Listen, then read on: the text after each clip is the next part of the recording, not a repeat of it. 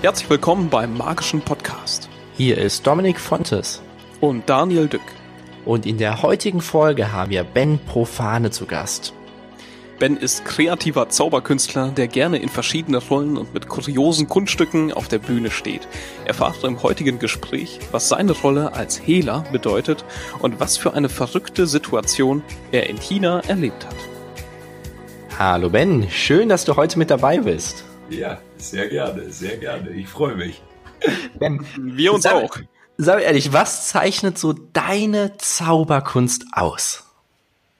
Hm, das ist nicht leicht in, in einem Satz wiederzugeben. Also es sind ja, ich mache ja wirklich ganz verschiedene Sachen. Also auf der einen Seite mache ich natürlich äh, Close-up-Zauberei, wie, wie viele andere Close-Upper auch. Und dann gibt's ein paar Bühnennummern, und ähm, privat feiern Mai. Also ich vielleicht äh, originelle Kunststücke oder oder aber ja, das sollte ja im Grunde genommen bei jedem so sein, dass dass seine Person auch äh, seine Zauberkunst auszeichnet.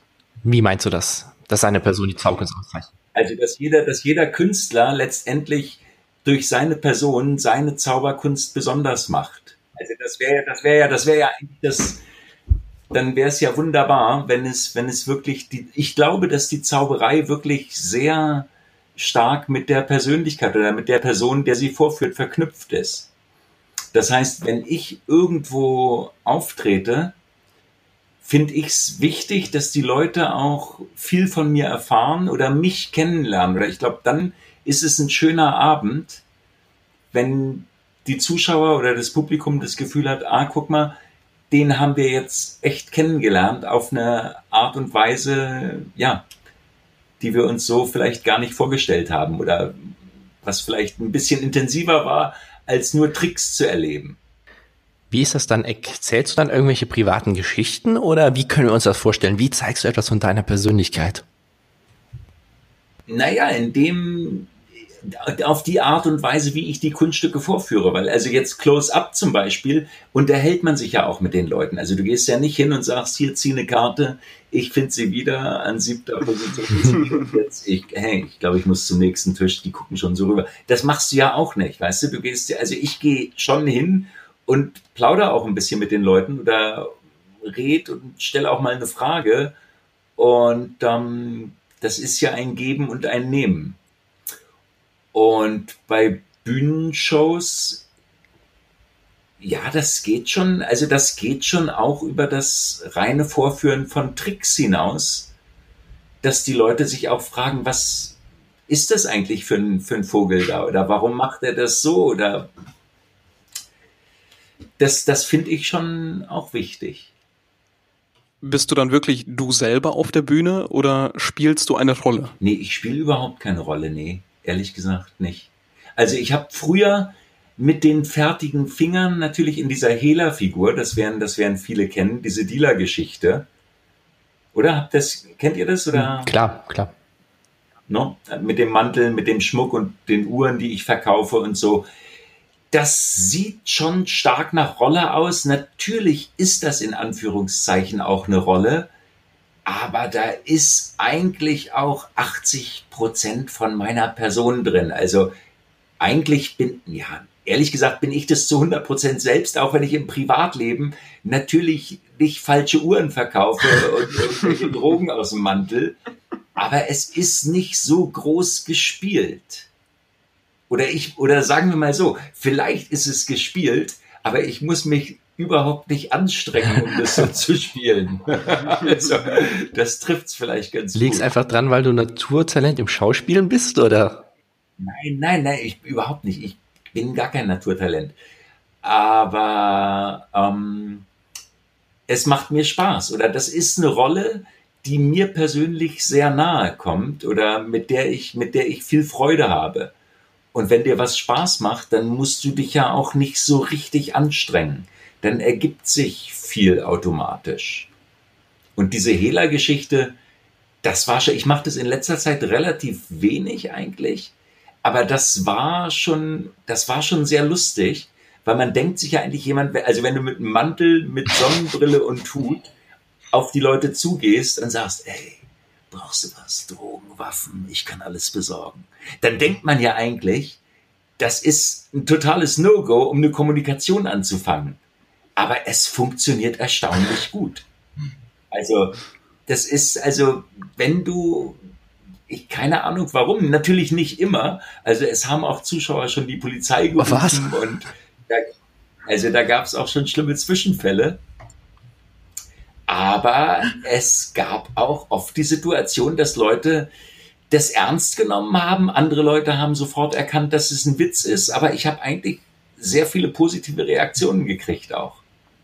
Das hängt dann wahrscheinlich davon ab, zu welcher Uhrzeit du das äh, Ganze machst. Das ist total, also ich meistens, also schön ist es ja oft, wenn die Location, es gibt ja oft irgendwelche Fabrikhallen oder so, wo Veranstaltungen sind oder irgendwelche, keine Ahnung, Location, die so ein bisschen abgerissen sind oder so.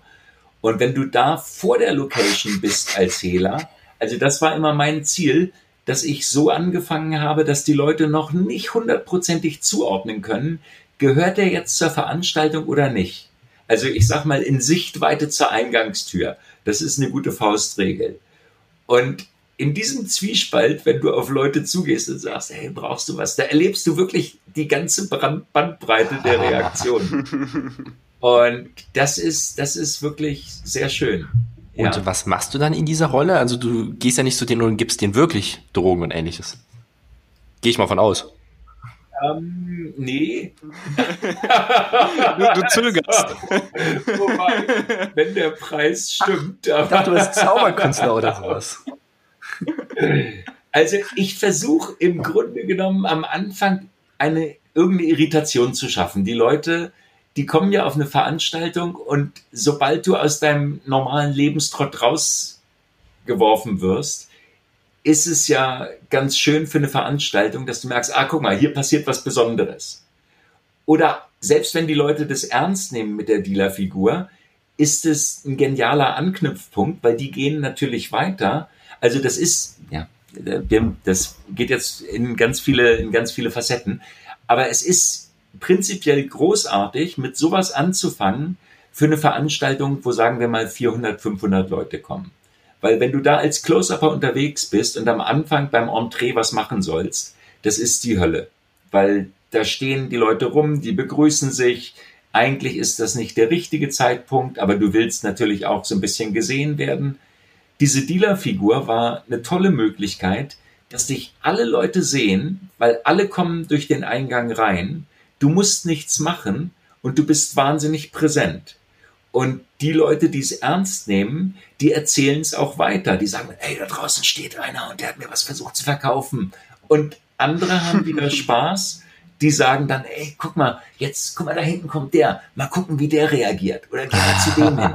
Also, das ist wirklich, das ist wirklich eine tolle Sache eigentlich, um eine große Sichtbarkeit am Anfang zu haben. Also, auf jeden Fall diese Hehlerfigur, ja.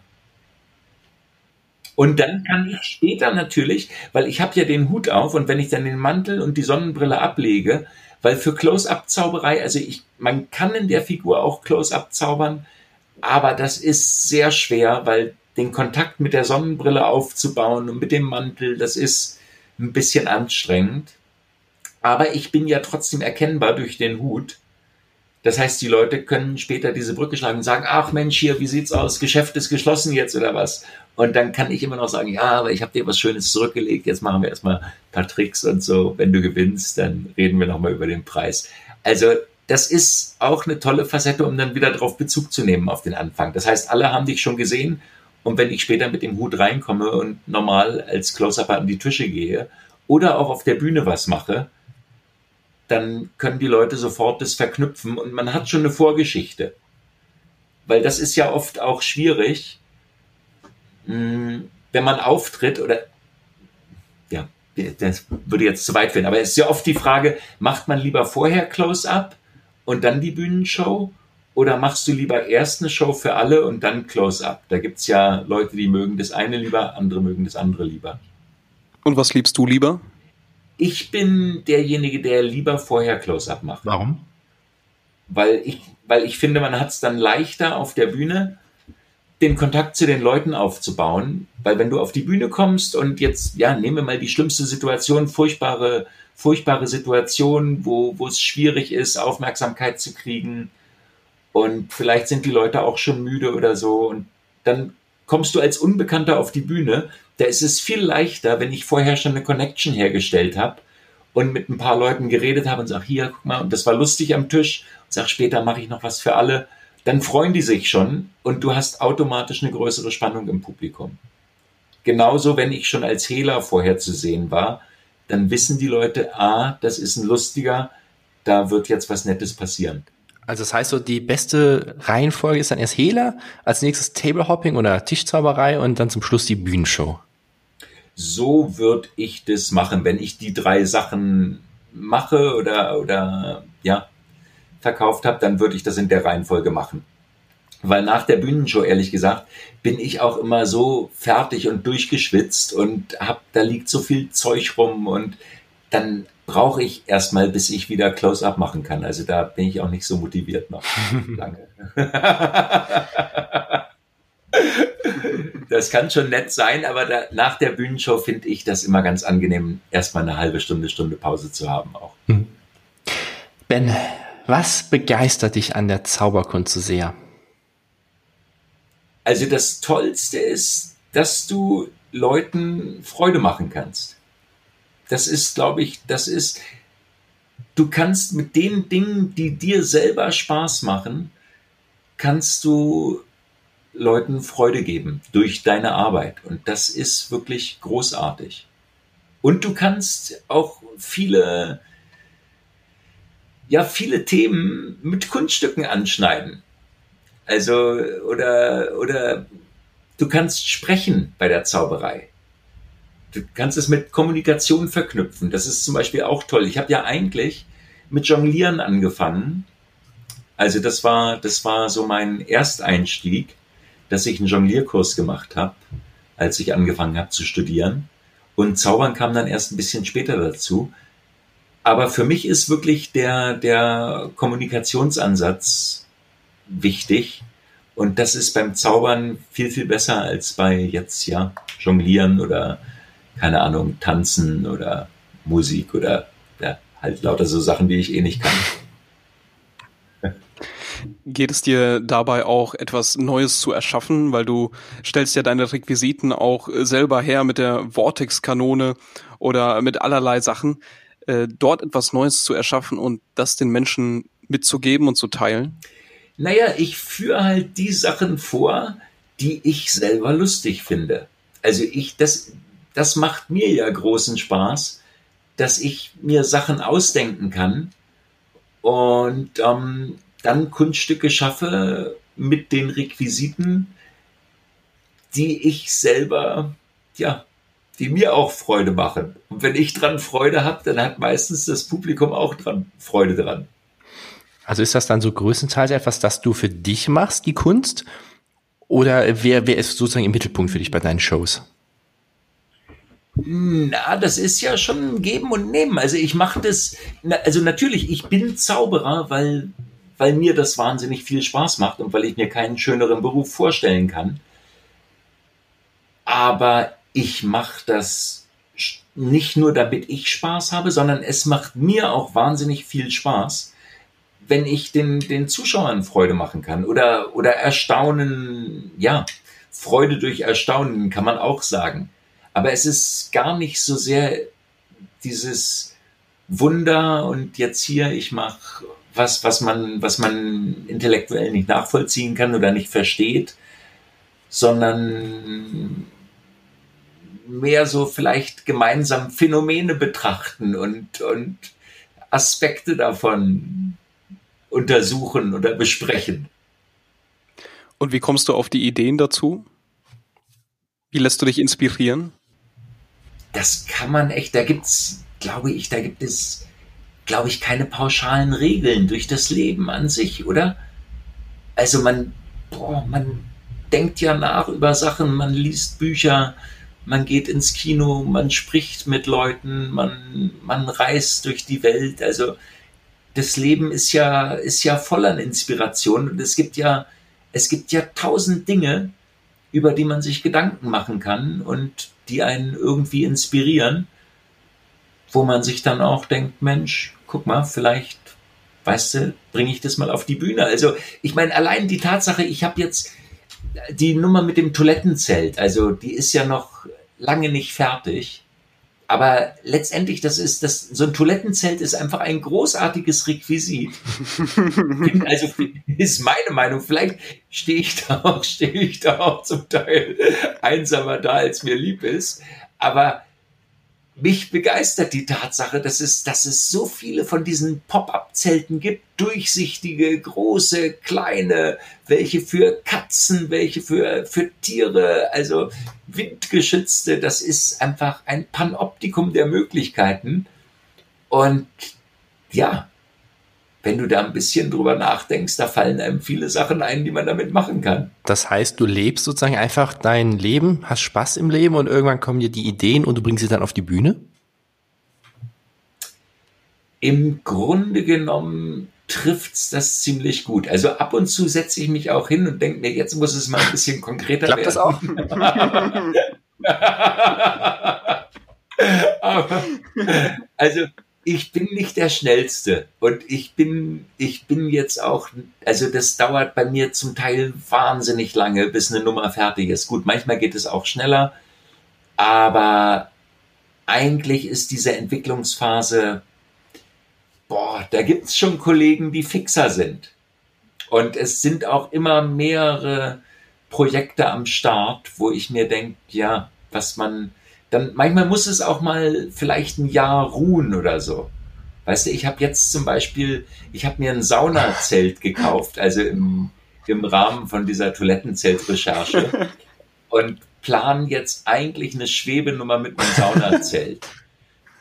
Und das alleine hinzukriegen, also weil das wäre mal die Voraussetzung, dass ich das alleine auch auf der Bühne irgendwie realisieren kann. Und da gibt's schon, also ich habe angefangen zu bauen und zu machen und habe Ideen, aber ah, das dauert.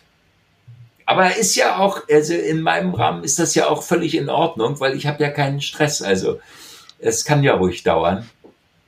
Und ähm, es gibt ja oft, ja, man macht ja oft genug dann irgendwelche anderen Sachen, wo du dann auch wieder, die kreative Energie brauchst, weiß der Geier für irgendwelche Messeauftritte. Also man kann ja jetzt nicht permanent an seinem eigenen Zeug arbeiten oder ich kriege das auf jeden Fall nicht hin.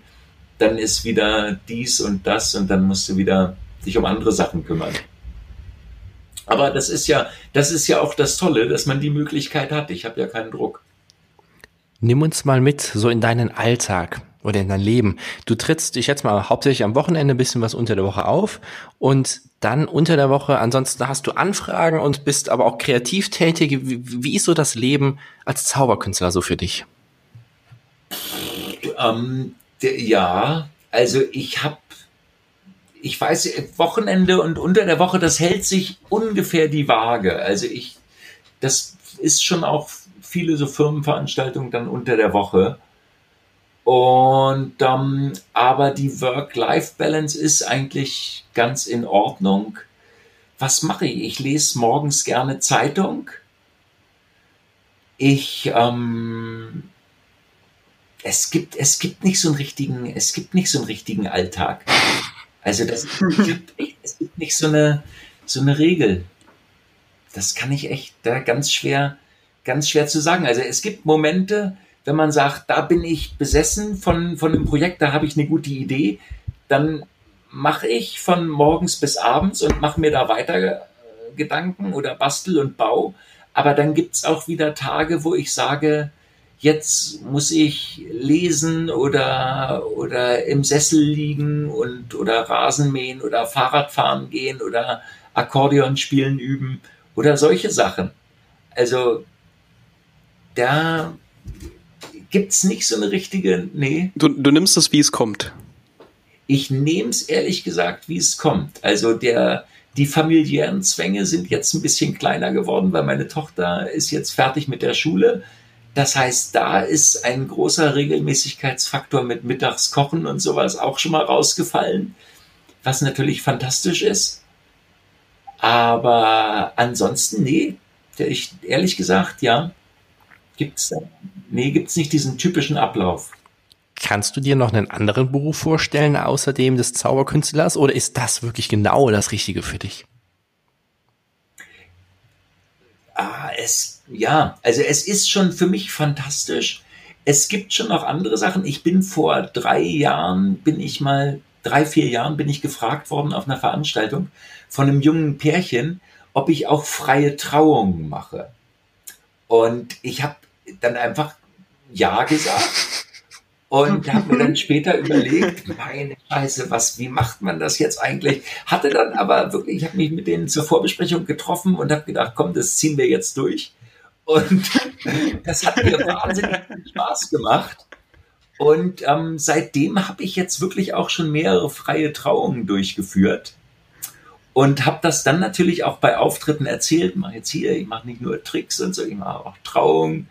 Und dann haben das, also ein, einer hat es zum Beispiel falsch verstanden und hat verstanden falsche Trauerfeiern. Das heißt, ich habe auch schon Trauerreden gehalten. Und ehrlich gesagt, obwohl das jetzt gar nicht so in die Entertainment-Branche geht, ist das, ist das auch was, was mir wahnsinnig viel, ja, ich will nicht sagen, Vergnügen ist das falsche Wort, aber, aber Freude oder ich glaube, es ist eine schöne Sache. Also das macht mir, das macht mir in gewisser Weise, macht mich das auch zufrieden, wenn ich, wenn ich jetzt eine schöne, also eine schöne Hochzeit sowieso, dann eine schöne Hochzeitsrede halte und dann gerne natürlich auch dazu noch zaubere. Aber genauso schön oder befriedigend ist das natürlich auch, wenn du jetzt ein trauriges Event gut begleiten kannst, dass die Leute sich schön aufgehoben oder, oder gut aufgehoben fühlen. Und das ist ja letztendlich auch Kommunikation. Was ist es so, was dich am meisten an diesen drei Themen begeistert? Oder was ist die Parallele sozusagen? Ist es die Kommunikation? Ist das der Kontakt zum Publikum, zu deinen Zuschauern? Also was reizt dich so sehr daran? Ich glaube schon, also ich glaube schon, dass mich, dass mich ähm, Begegnungen mit Menschen begeistern oder dass mir das Spaß macht. Und natürlich primär jetzt mal, also bleiben wir mal bei der Zauberkunst oder bei, bei der Bühnengeschichte, da natürlich ja mit, mit Themen, die ich auch irgendwie lustig finde oder mit, wenn ich meine Ideen einbringen kann, also wie irgendwelche schrägen Geschichten wie diesen Kugelfang oder die Vortexkanone oder mein Toilettenzelt oder eine Saunazeltschwebe, dann ist es natürlich dreimal fantastisch. Und ähm, ja. Also den Leuten vielleicht auch etwas zu zeigen, was sie nicht unbedingt jeden Tag sehen. Ich, boah, ja, also das, ähm, also wenn die Leute hinterher ein paar Fragen mehr haben als vorher, dann ist die Mission erfüllt. Ich glaube, das ist, so ist es ganz schön. Also das, das finde ich eine ganz, ganz, glaube ich, passende Formulierung. Also das heißt, du bist kein Redner, der irgendwie Inhalt gibt und Fragen beantwortet, sondern du bist ein, ähm, ein Künstler auf der Bühne, der neue Fragen erschafft. Das ist, ja, das ist, das ist gar nicht, gar nicht so schlecht. diese Rednerbranche, das ist ja auch was, das ist ja, es boomt ja zurzeit. Und das macht, mich macht es total skeptisch, wie viele Leute auf der Bühne stehen und scheinbar Patentlösungen für alle möglichen Bereiche ähm, ja, bereithalten oder auf, auf viele Fragen eine Antwort wissen. Also ich glaube, man, man muss da oft bescheidener sein. Also, dass man, ja, vieles, für vieles gibt's ja keine klare Antwort. Oder da kannst du nicht sagen, so ist es, so ist es. Ich kann auch nur sagen, wie es für mich funktioniert oder was, was mein Ansatz ist. Also jemand anderes würde wahrscheinlich mit dem Ansatz total verzweifeln oder das würde überhaupt nicht. Aber das ist ja auch in Ordnung. War das auch die, äh, war das auch die Idee hinter dem General Benedikt Profanowski? Oh, General Profanowski ist, ähm, das ist letztendlich, das ist, ja, praktisch aus einer aus einer Schnapsidee ohne Schnaps entstanden. Also ich, ich saß, ich saß letzten Sommer im Garten und ähm, hatte mir einerseits hatte ich mir auf Amazon ein Bundesverdienstkreuz gekauft Und andererseits hatte ich die Idee, Mensch, jetzt, ich werde bald 50, jetzt brauche ich eine Veränderung und habe hab gedacht, brauchen wir vielleicht was Neues anzuziehen und habe mir gedacht, ey, so ein Diktatorenkostüm, das wär's. Und habe dann erstmal natürlich geguckt, ob es, ob es Diktatorenkostüme gibt's halt nicht so von der Stange. Und dann habe ich mir eins schneidern lassen. Also, weil ich wollte mich natürlich auch wohlfühlen drin. Das sollte gut passen und ein feines Stöffchen sein. Und dann habe ich mich auf die Suche gemacht nach einer Kostümschneiderei und dann habe mir noch ein paar andere Orden und Medaillen gekauft.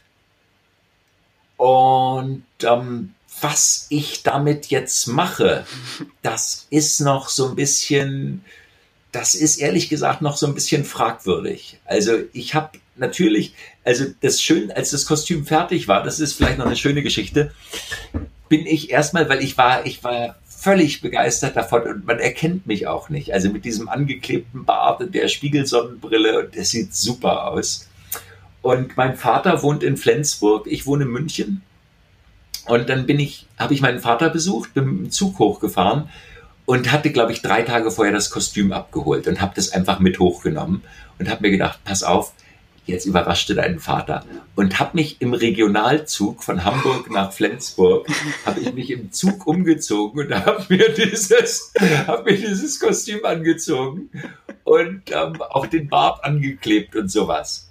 Und das war halt abends so 17, 18 Uhr und da saßen wirklich viele Leute im Zug, was auch schon, also du hast gesehen, Leute haben geguckt, aber mir gegenüber saß jemand, der hat wirklich ganz offensichtlich versucht, Blickkontakt zu vermeiden. Also, da war so die Reaktion, der hat, oh Gott, oh Gott, bloß nicht angucken, der Typ ist ein ganz schlimmer Vogel. Während des Umziehens oder danach? Während des Umziehens, aber auch danach. Weil ich, also, ich meine, vorher saß ich da mit Jeans und T-Shirt und 15 Minuten später saß ihm General Profanowski gegenüber. Und ich habe ihn angelacht, aber wie gesagt, keine Kontaktaufnahme möglich. Und das Lustige war, als ich aus dem Zug ausgestiegen bin, mein Vater mich abgeholt hat, der ist 79 auch inzwischen, der hat mich nicht erkannt. Ich bin an dem vorbeigegangen. Und da, da wusste ich im Grunde genommen schon, ah, da gibt es echt viel Potenzial. Und ähm, was ich jetzt damit mache, also abgesehen von den äh, Bewertungen bei Amazon. Genau, also das ist zum Beispiel auch ein Thema. Auf der einen Seite wird diese wird Profanowski auf der Bühne aktiv werden in irgendeiner Form. Ich weiß nicht genau, ob als Zauberer oder mit welchen Kunststücken und Tricks. Also habe ich auch schon ein, zwei Ideen. Auf der anderen Seite hat es mir wahnsinnig Spaß gemacht, die Webseite, also profanowski.de, beziehungsweise ich habe mir vor, ich glaube vor zwei Jahren oder sowas, habe ich mir die Domain Drogen, Waffen, Sex gesichert.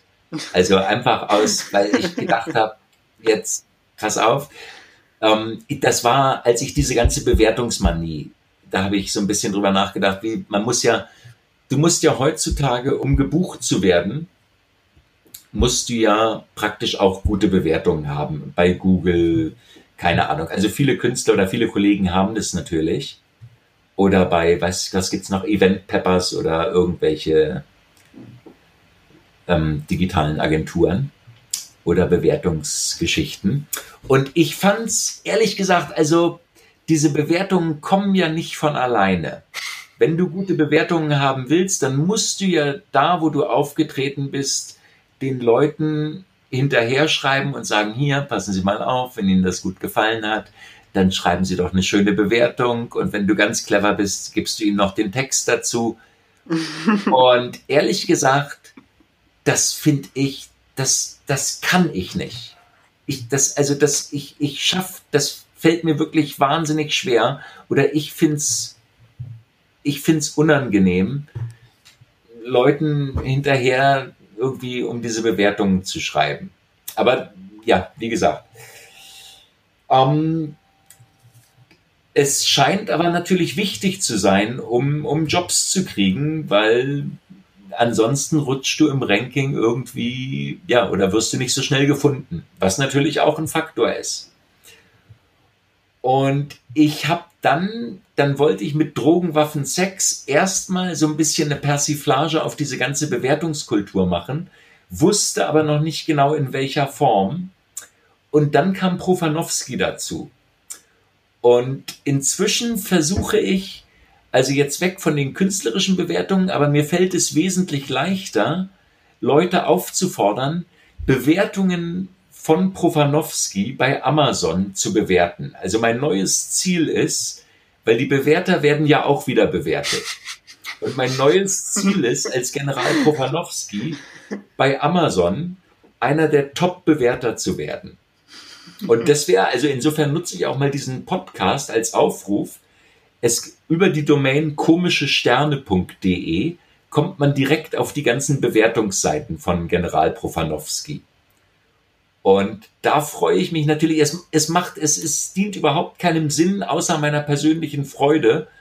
Und dass ich ein paar absurde Bewertungen wie von dem Bundesverdienstkreuz oder von dem Toilettendeckel oder, also das, da könnten wir jetzt auch eine Viertelstunde noch irgendwelche Geschichten, das würde zu weit führen, das, lass, das lassen wir raus. Der, der Link kommt auf jeden Fall in die Show Notes, aber eine Bewertung musst du, von denen musst du uns auf jeden Fall erzählen. Ähm, eine Bewertung.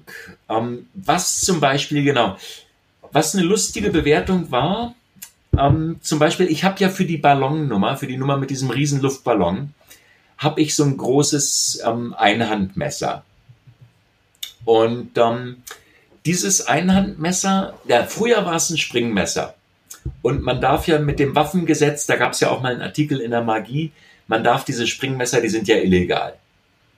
Und ich bin, glaube ich, dreimal insgesamt bin ich angezeigt worden, weil ich so ein großes Springmesser, also das ist ungefähr die Dinger, die ich habe, die sind, ich glaube, aufgeklappt so 30 Zentimeter lang ungefähr.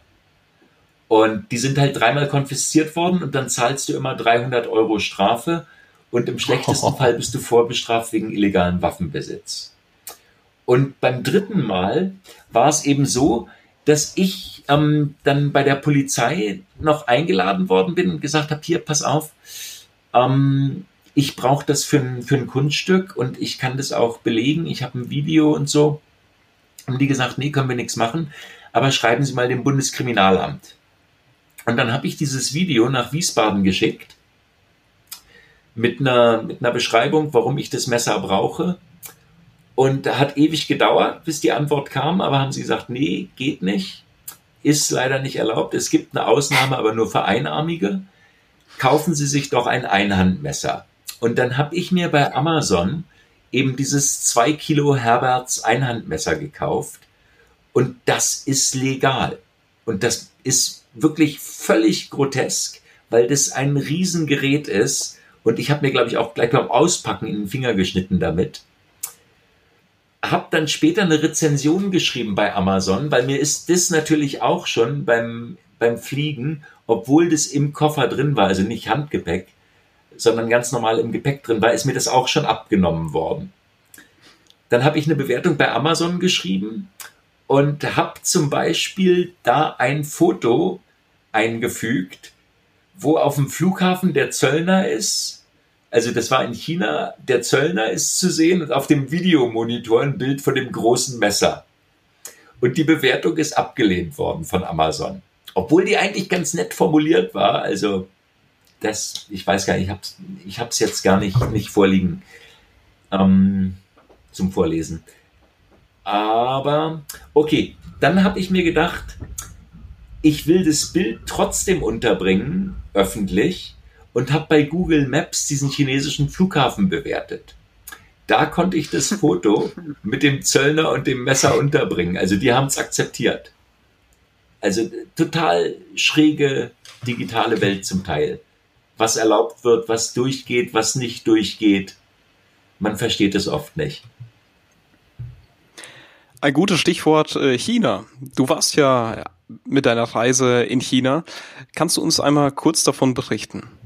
China, das ist jetzt auch schon anderthalb Jahre her, glaube ich. Ähm, das, also da in wenigen Worten drüber zu berichten, es mhm. kam sehr spontan. Einige haben vielleicht diesen, diese Reisenotizen auf Facebook auch mitverfolgt.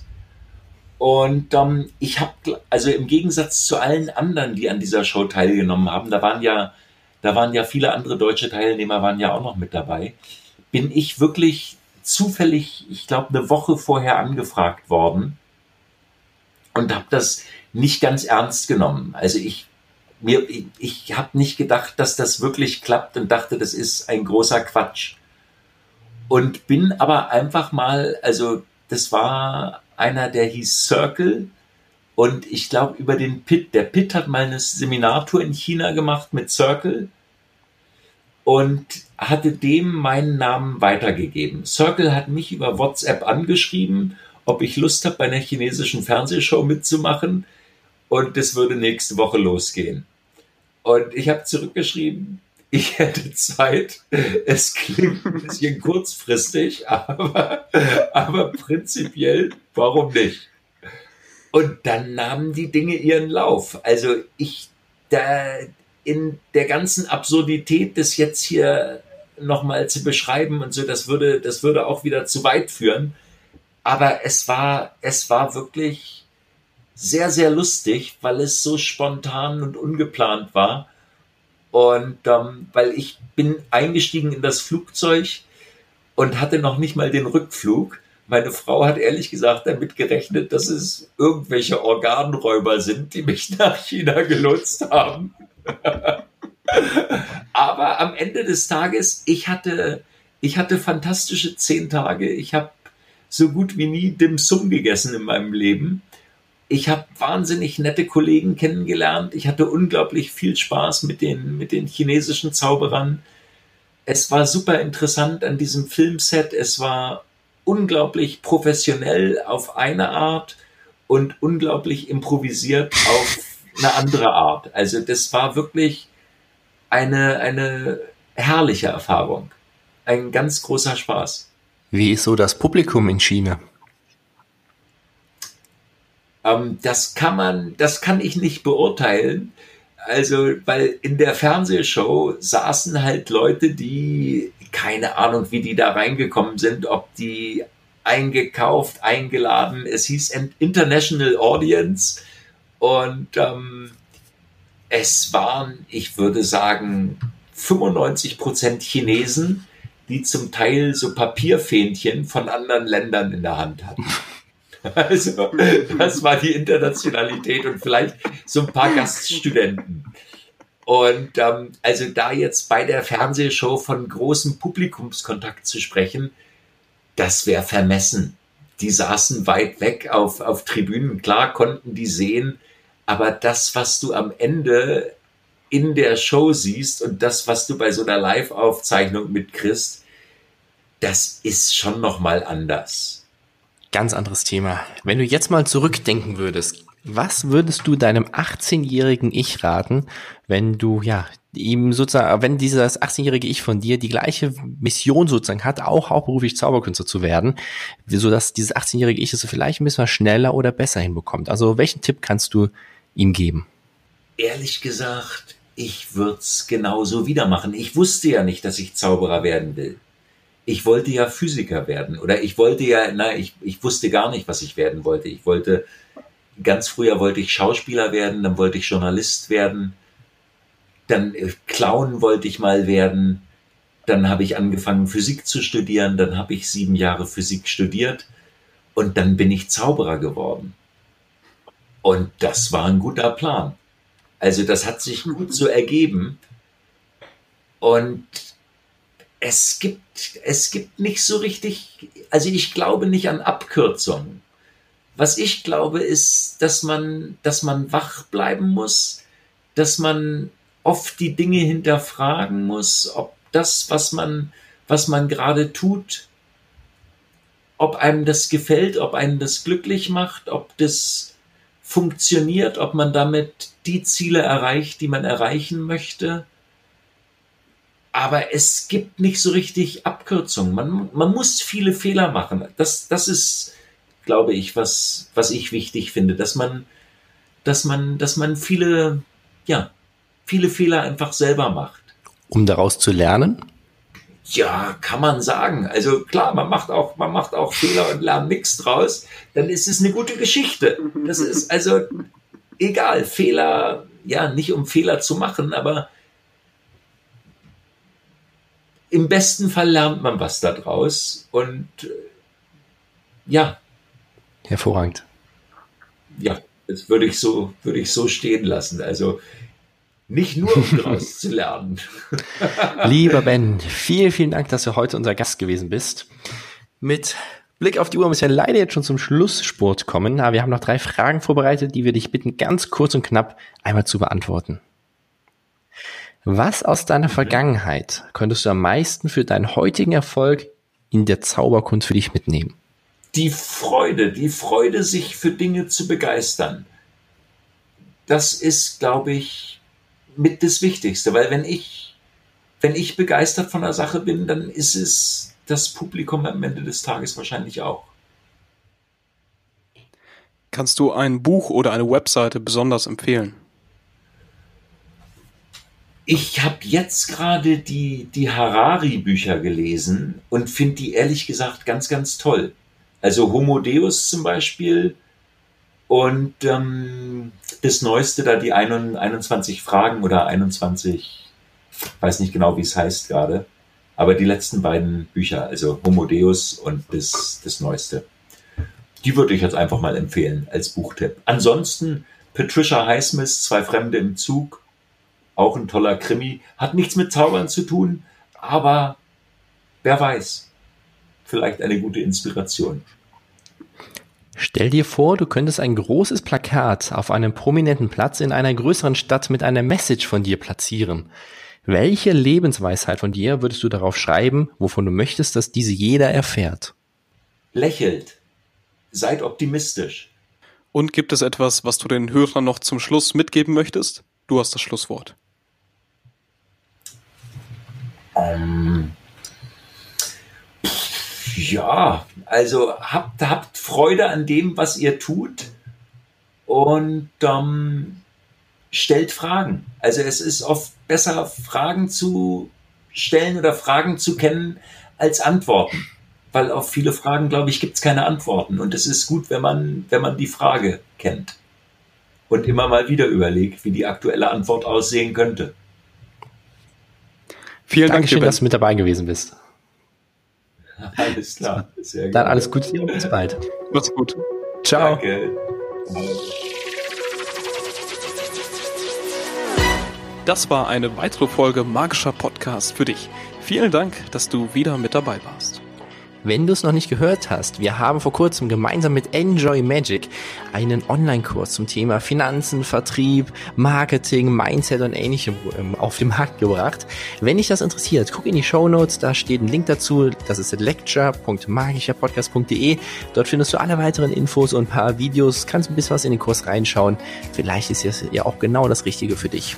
Wir freuen uns, dich auch dort begrüßen zu dürfen und ansonsten natürlich in zwei Wochen bei der nächsten Folge, wenn es wieder heißt Magischer Podcast. Bis dann. Ciao. Ciao.